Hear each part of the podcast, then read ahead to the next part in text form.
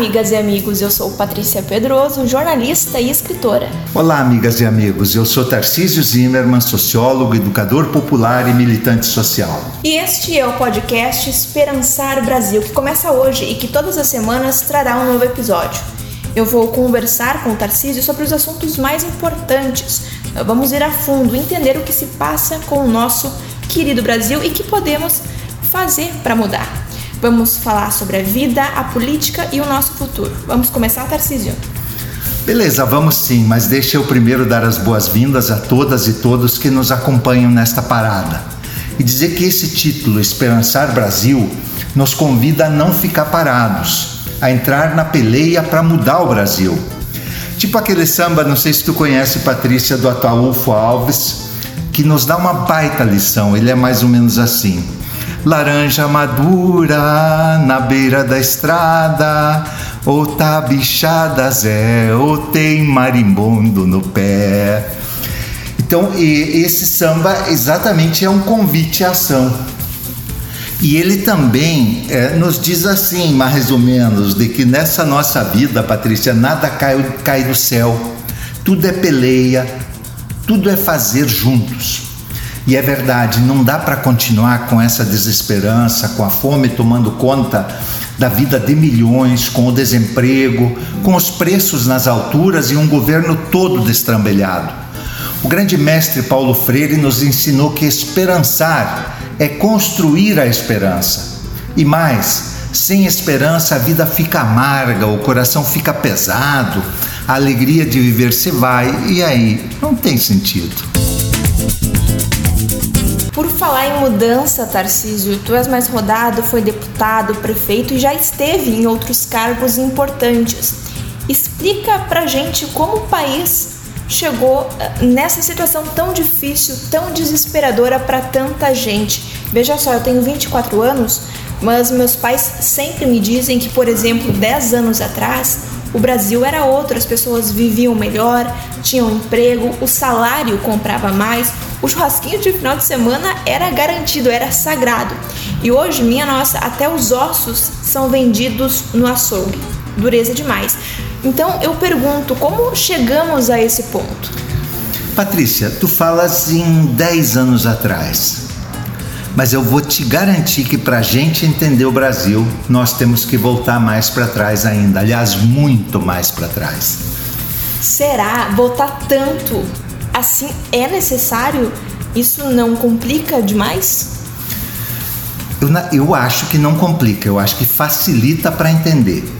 Olha só, na nossa vida ou na vida de um país, é o passado que explica quase todo o presente. Quer ver só? Por exemplo, uma doença uma dor que a gente sente hoje não ela, ela, ela dói hoje, mas a causa dessa dor não é de hoje. Ela vem de coisas que a gente fez tempos atrás. Tipo assim, hoje meus joelhos doem, é verdade que doem, mas eles doem hoje. Mas essa dor vem de coisas que eu fiz no passado, de descuidos que eu tive, enfim. Então, é, é, é, vamos dizer assim, o que acontece num país da mesma forma que no corpo da gente, tem muitas de suas raízes no passado. Por isso que a gente, para entender o presente, precisa levar em conta o que aconteceu no passado. Entendi. Então, vamos por aí, vamos fazer uma viagem pelo tempo, pela história do Brasil. É isso que vamos fazer? É mais ou menos. Eu diria que é uma viagem bem rápida, porque eu só vou pegar uns poucos pontos alguns fatos da nossa história que ajudam a entender como o Brasil funciona. Primeiro, assim, os portugueses chegaram no Brasil em 1500, é o que ensinam nossos livros de história. E em 1530 começaram a tirar riquezas do nosso, do nosso país. E logo eles começaram a produzir com trabalho escravo, escravos índios e negros trazidos na África. Os índios conheciam melhor o território, por isso eram mais rebeldes. Havia mais fugas, enfim, eles sabiam onde estavam. Além disso, o seu modelo agrícola, quer dizer, a sua experiência na agricultura, era muito diferente da europeia. Eles produziam mais para o consumo imediato. Eles não entendiam essa produção agrícola que é de produzir para acumular, produzir muito mais do que podiam consumir, para levar embora, enfim, essa produção tipo capitalista europeu europeia. Então, se eles não entendem o que estão fazendo, eles obviamente não conseguiam se dedicar de corpo e alma àquilo que eles estavam fazendo, porque ninguém de nós suporta fazer algo que não saiba para que serve. Por isso, a opção de Portugal foi pela captura de milhões e milhões de negros da África que já tinham um tipo de experiência na agricultura diferente e que foram então escravizados aqui trabalho escravo, pessoas humanas tratadas como animais, chicoteadas, que tinham que trabalhar de sol a sol, mal alimentadas e abusadas. Dos pouco mais de 500 anos desde a chegada dos portugueses, tivemos 300 anos de escravidão e o Brasil foi o último país do mundo que acabou com o direito à escravidão previsto em lei. Aliás, o Lula lembra isso mas também sempre lembra que o Brasil foi o último país da América a criar uma universidade. Os filhos dos ricos aqui iam estudar na Europa. Olha Eles nunca se preocuparam em criar uma universidade aqui. Foi o último país a conquistar sua independência, o país das Américas. E é preciso lembrar que também foi o último a acabar com a escravidão. Então é verdade Toda a base da riqueza do Brasil foi construída por escravos negros e milhões de índios foram mortos nas conquistas de suas terras pelos colonizadores. E ninguém pode dizer que esse povo não peleou. Ao contrário, eles lutaram contra a tragédia da escravidão e sempre resistiram e sempre se rebelaram, mesmo pagando com a vida. Hum, sim, é fato. Eu já ouvi falar de Sepete Araju, que morreu em combate contra os exércitos de Portugal e Espanha que expulsaram os índios de suas terras aqui no sul.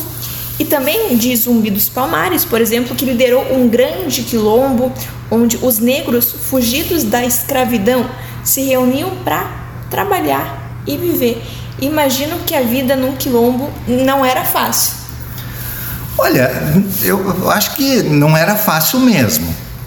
Mas é importante lembrar que o Quilombo dos Palmares durou exatos 97 anos. Então não foi uma coisa assim do tipo de hoje para amanhã.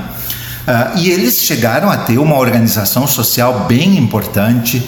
E, eh, segundo os historiadores da época, eles inclusive tinham uma vida melhor do que as pessoas que moravam nas cidades. Né? Eram mais saudáveis, tinham melhor alimentação, tinham uma democracia funcionando entre eles. Então, é, é, é, vamos dizer assim, a vida não era fácil, mas por outro lado, eles reproduziram nos quilombos o modo de vida africano, que é sempre um modo de vida mais comunitário do que os modos de vida que nós temos aqui. Mas vamos voltar para a nossa viagem no tempo. A escravidão legal acaba no Brasil em 1888. Pode parecer longe, mas são apenas 133 anos. Então o Brasil tem 300 anos de escravidão e 133 anos de trabalho livre. E quem eram os donos dos escravos? Os ricos, os fazendeiros daquela época, que depois viraram empregadores. Mas pensa comigo, como é que funcionava a cabeça deles? Eles que tinham construído sua riqueza com o trabalho escravo, que achavam normal ser dono de gente, chicotear gente, fazer trabalhar feito escravo eles iriam tratar bem as pessoas que eles empregavam, aceitar que tivessem direitos, que tivessem salário justo? Claro que não. Eles continuavam a pensar como donos de escravos. Nossa, começo a entender por que tantos trabalhadores são tão, tão maltratados. Por exemplo, aquele fato que foi notícia nacional daquela menina proibida de ir ao banheiro na fábrica de calçados aqui em Novo Hamburgo e que acabou urinando nas calças. Isso poderíamos dizer que é a herança de 300 anos de escravidão em nossa história, Tarcísio? Eu acho que sim, eu acho que é a herança, assim como o racismo e o preconceito contra negras e negros. Deixa eu falar um pouco sobre isso. Os escravos foram libertos em 1888, mas não ganharam terras, não tiveram escola, não foram preparados para o trabalho assalariados. Eles foram jogados na rua. Eram meio tipo assim, passarinhos que foram criados na, em gaiola e que de uma hora para outra foram mandados para o mundo sem nada, sem nada, sem nenhum preparo. Claro que muitos ficaram na condição de mendigo, pedindo uma ajuda aqui, outra ali, atirados pelas ruas da cidade. E olha só como esses caras resolvem seus problemas, os ricos. Ah, o governo, cinco anos depois da abolição da escravatura, isso aí é em 1893, baixa um decreto criminalizando a vagabundagem e mandando que aqueles encontrados nas ruas sem ocupação fossem aprisionados para correção pelo trabalho. Adivinha quem eram os vagabundos? É claro que eram e que foram presos, é claro que eram os negros. E daí também vem esse preconceito que tanta gente que tem, de nós tem, de que negro é preguiçoso, que é pobre porque não quer trabalhar e por aí. Quer dizer, foi criado um decreto de vagabundagem exatamente contra os negros que não tinham o que fazer, que não tinham trabalho e que, eh, vamos dizer assim, eram taxados, portanto, de vagabundos. Sobre o povo indígena, vamos ouvir agora o depoimento de Cacaverá Jacupé no programa Roda Viva da TV Cultura. Cacaverá é descendente do povo tapuia acolhido pelos guaranis, também é escritor, ambientalista e tradutor. O termo índio nós sabemos que é um termo que, que surge no século XVI. Na verdade, no século XVI, o termo para os povos que estavam aqui foram vários, né? Negros da terra, gentio, né? Gentio da terra, que significa coisa, né? sem alma, bugre e, e por fim, índio. No século XVI, nos primeiros 70 anos, chegou aqui no Brasil um modelo de negócio que é o que, entre aspas, persiste até hoje, que é um modelo baseado assim no latifúndio, na escravização de pessoas e na exploração do ecossistema de um modo indiscriminado.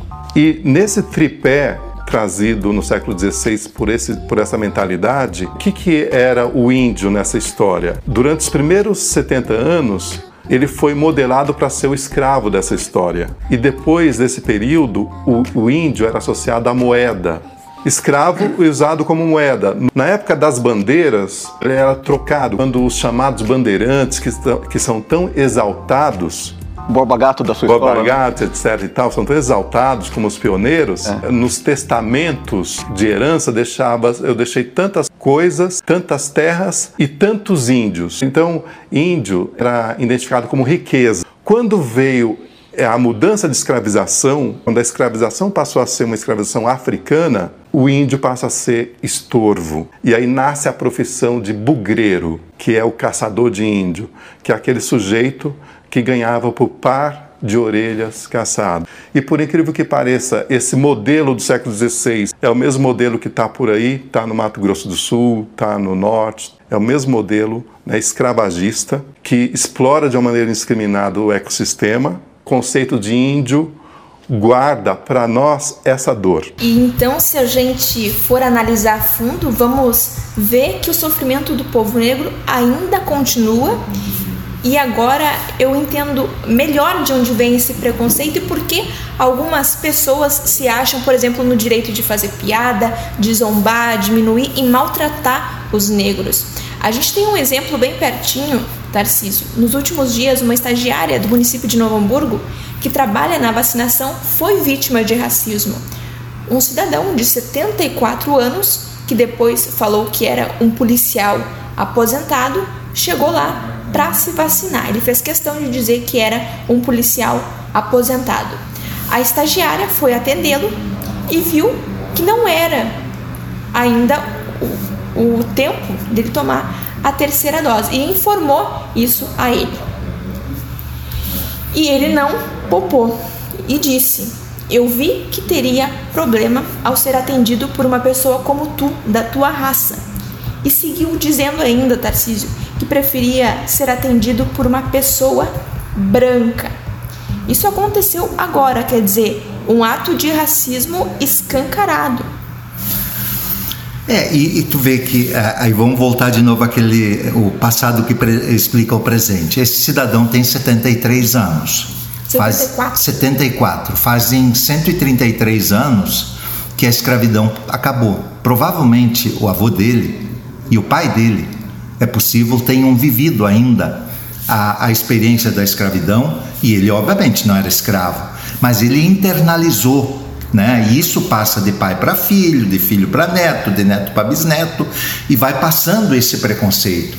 Então, é, é, por isso que eu insisto um pouco nessa ideia de que é importante voltar ao passado para entender o presente. É, mas vamos dar outro pulo na história, né? Porque a gente precisa avançar para entender é, um pouco melhor o nosso dia, os, os dias de hoje. Em 1930, teve uma revolução no Brasil ela foi motivada pelo descontentamento de, vários, de várias regiões do Brasil com o governo federal dominado pelos grandes produtores de café e gado de São Paulo e Minas Gerais. Os livros da história falam de política do café com leite do tempo da velha República. Graças a essa revolução, que teve um dos seus focos aqui no Rio Grande do Sul, Getúlio Vargas assume a presidência do Brasil não vou falar muito dele, apenas lembrar que ele criou a lei trabalhista, a CLT, e que graças a ele o Brasil deixou de ser um país só agrícola, desenvolveu sua indústria. Foi ele quem criou a siderurgia no Brasil, a, a, Siderúrgica Nacional eh, foi uma empresa pública criada no governo Getúlio para transformar o minério de ferro em aço, enfim, e aço é fundamental para o desenvolvimento de um país. Foi ele quem criou a Petrobras, foi ele quem criou o BNDES e nacionalizou uma opção de empresas, especialmente na área da energia. E os trabalhadores, nesse período, começaram a melhorar de vida. Permitiu os sindicatos, enfim, teve toda uma legislação que ajudava o povo trabalhador. O que, que aconteceu com ele? Ele foi levado ao suicídio por conta de denúncias de corrupção feitas pela elite pelos ricos do país e pelos interesses das multinacionais que queriam explorar o Brasil. Denúncias nunca comprovadas depois. E bom, mas ele foi a óbito e a vida do povo piorou. E esses fatos, Tarcísio, são estudados na história. Getúlio era chamado, por exemplo, de o pai dos pobres. Verdade. É, e, e, ele, mas ele tinha uma, ele, ele, era um sujeito muito, muito inteligente, enfim, ele, ele, era um fazendeiro aqui do Rio Grande do Sul, mas, mas, mas moderno, enfim, não era desses truculento, desses troglodita, desses, enfim. É, e ele mesmo dizia que a elite brasileira era burra, que, ela, que a elite não entendia que ele queria melhorar os salários dos trabalhadores para que eles comprassem mais e as fábricas pudessem produzir mais. E, obviamente, os donos das fábricas ganham mais. Se elas produzem mais, os trabalhadores compram mais e os donos das fábricas ganham mais. Mais ou menos o que o Lula fez depois, né? Chegamos no hoje, então. Olha, ainda não, Patrícia. Nós vamos ter que dar mais um pulo nessa rápida viagem pela história do Brasil, mas eu acho que logo, logo a gente chega. Eu vou falar de João Goulart outro presidente gaúcho que assumiu em 1961. João Goulart tinha sido ministro do Trabalho de Getúlio, era um sujeito ligado aos sindicatos, que lutou por aumentar salários, enfim, e tinha a mesma ideia de industrializar o Brasil e que para isso era necessário melhorar a vida do trabalhador. Ele queria fazer as chamadas reformas de base Aliás, é um assunto que a gente precisaria estudar mais, mas hoje não vai dar aqui. Mas entre essas reformas de base tinha a reforma agrária e a reforma urbana. Ele queria garantir terra para os sem terra e moradia popular para quem não tinha casa própria. A ideia de reforma agrária que ele tinha era bem pensada. Ele queria desapropriar uma faixa de um quilômetro, assim, da frente para os fundos, ao longo de todas as rodovias federais e ali assentar os colonos sem terra. Ele dizia: bom, ali tem a rodovia, o colono vai produzir, vai poder escoar sua produção, vai melhorar sua vida, o Brasil vai crescer e vai se desenvolver, como a gente vê acontecer nas áreas coloniais do, do Rio Grande do Sul, por exemplo. Tu vai ter muito mais desenvolvimento nas cidades como que são de origem colonial, tipo Dois Irmãos, né, ou mais lá do, do, do noroeste do Rio Grande do Sul, do que nas cidades do latifúndio. E nas cidades, ele queria desapropriar as grandes áreas nas mãos dos especuladores e fazer loteamentos urbanos para aquelas pessoas que não tinham moradia. Adivinha o que aconteceu? Ele sofreu o golpe em 1964, foi deposto, exilado e perseguido. E, claro, acusado de corrupção, mais uma vez, denúncias nunca comprovadas. Aí veio a ditadura, Sindicatos foram calados, os salários baixaram e os ricos ficaram cada vez mais ricos. Essa história de João Goulart é parecida com a de Getúlio e até parecida com a história do Lula e da Dilma, que também foram acusados de corrupção e nada, nada foi provado contra eles, não é, Tarcísio? Elas são, elas são parecidas sim, por isso, quando tu me pediu para falar de hoje, eu sugeri que a gente voltasse à história. Aliás, eu estou voltando muito nisso, né? Mas é que eu acho que é, é uma coisa que a gente precisa gravar na cabeça. Tem pessoas que dizem assim: a história de hoje, ela não é escrita em cima de uma página em branco. Ela é escrita em cima de uma página que já está toda rascunhada do, do passado. E ali que a gente está escrevendo a história de hoje. É, a gente lembrar que o Brasil tem 300 anos de escravidão e apenas 133 anos de trabalho livre, lembrar que todas as vezes em que um governo tentou ajudar os trabalhadores, os mais pobres, houve golpe e que sempre a vida piorou depois dos golpes, dizer isso é a gente compreender como funciona o Brasil. Mas a gente também precisa lembrar que sempre o povo se levantou de novo voltou à luta, quer dizer, não se entregou. Mas agora sim, agora a gente pode voltar para aquilo que tu falou lá no início, sobre o que teus pais te falam de que há 10 anos atrás as coisas eram muito melhores. Tarcísio, que tal é, deixar para a semana que vem? Acredito que as pessoas que nos acompanham não vão ficar chateadas. Afinal, hoje nós tivemos uma pequena vou dizer uma grande, na verdade, aula de história que já dá para refletir muito. Pode ser? Olha, é, sabe que eu sempre gostei de estudar história. E o curso de sociologia que eu fiz na URGS, é, é, ele exige muito do estudo da história porque a gente precisa entender o Brasil com profundidade. E, e, também ao longo da minha vida eu, eu dei muitos cursos sobre a história do Brasil para lideranças sindicais, religiosas, de movimentos populares, e no final quem ensina também acaba aprendendo. É, eu acho que sim, eu acho que a gente pode, pode parar por aqui hoje, né? É, e falar na semana que vem sobre o que nos aconteceu nos últimos anos. Mas eu queria uh, sugerir àqueles que querem entender um pouco mais da escravidão e dos governos do Getúlio, do João Goulart, que procurem mais informações. Tem um jeito bem fácil, dizer, as pessoas têm internet, podem ir no Google, escreve escravidão no Brasil, escreve Getúlio Vargas, escreve João Goulart, e aí vão encontrar textos curtos ou longos que falam destes, desses temas. Claro que tem muito mais em livros de história, mas, se, mas o que tem na internet já é uma boa base. Então vamos fazer o seguinte: da minha parte por hoje basta. Eu quero deixar um caloroso abraço a todas e todos que nos acompanharam e na semana que vem nós voltamos. Legal, eu também vou buscar mais informações, viajar no passado.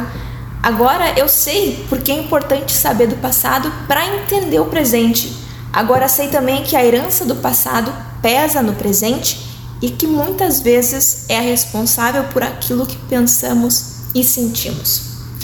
Mas antes da gente terminar esse nosso primeiro podcast, temos uma surpresa. Vamos ouvir uma mensagem de Lula que nos fala de esperança. Meus amigos, e minhas amigas, eu não preciso dizer os números do custo de vida, do desemprego, da falta de investimento, da pandemia, da fome que voltou ao Brasil. Basta sair na rua para ver que o brasileiro está sentindo na pele a destruição do país. Mas hoje eu estou aqui para dizer que, apesar de tudo, o Brasil tem jeito. Que é possível sim criar emprego novamente, que o salário deve crescer e ganhar a corrida contra a inflação, que é possível produzir comida saudável a preço justo para colocar na mesa das famílias outra vez. Porque o nosso povo tem toda a capacidade de recuperar esse país, de fazer o Brasil voltar a crescer e proporcionar vida com qualidade para todos. Meus amigos e minhas amigas, o Brasil andou para trás porque o governo federal parou de investir no crescimento e nos programas que ajudam o povo. Cortaram as verbas das escolas, dos hospitais, da agricultura familiar, encolheram o Bolsa Família. E nenhum país do mundo, nenhum, vai para frente sem investimento público. Parar as obras que geram emprego e fazem a economia crescer. E, ao mesmo tempo, continuaram cobrando cada vez mais imposto do pobre do que dos ricos. São essas injustiças que nós precisamos enfrentar novamente para colocar o Brasil de pé. Por isso, venho dizendo que a solução para o país é colocar o pobre no orçamento e o rico no imposto de renda. Meus amigos e minhas amigas, a fome, a pobreza, o desemprego e a desigualdade não são mandamentos divinos, são resultado de erros que nós podemos e devemos corrigir para mudar essa situação. Mudar com coragem, com confiança na nossa gente e com democracia sempre. Eu sei que a vida nunca foi tão dura para a imensa maioria do nosso povo. Mas eu aprendi a acreditar sempre na força dos brasileiros e das brasileiras. Eu quero deixar registrado uma mensagem de esperança. É preciso continuar lutando para superar esse momento, como superamos tantas outras crises no passado. Tenho fé que vamos reconstruir este país com justiça, soberania e oportunidades para nós, para nossos filhos e nossos netos. Acreditem. O Brasil tem jeito. Muito obrigada a quem nos acompanhou até aqui. Por favor, comentem e curtam o nosso podcast. Também mandem seus comentários, suas sugestões. E até a próxima semana, quando prometo, prometo, vamos tentar entender por que o nosso país e a vida do nosso povo anda tão mal e também o que podemos fazer para melhorar. Até semana que vem.